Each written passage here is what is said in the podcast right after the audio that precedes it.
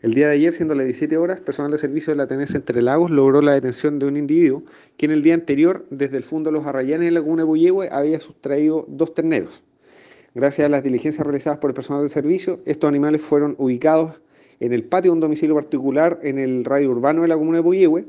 logrando tomar contacto con la víctima, quien reconoce los animales y son entregados bajo acta. De lo anterior se dio cuenta el fiscal de turno, quien dispuso que este detenido pase el día de hoy a control de detención.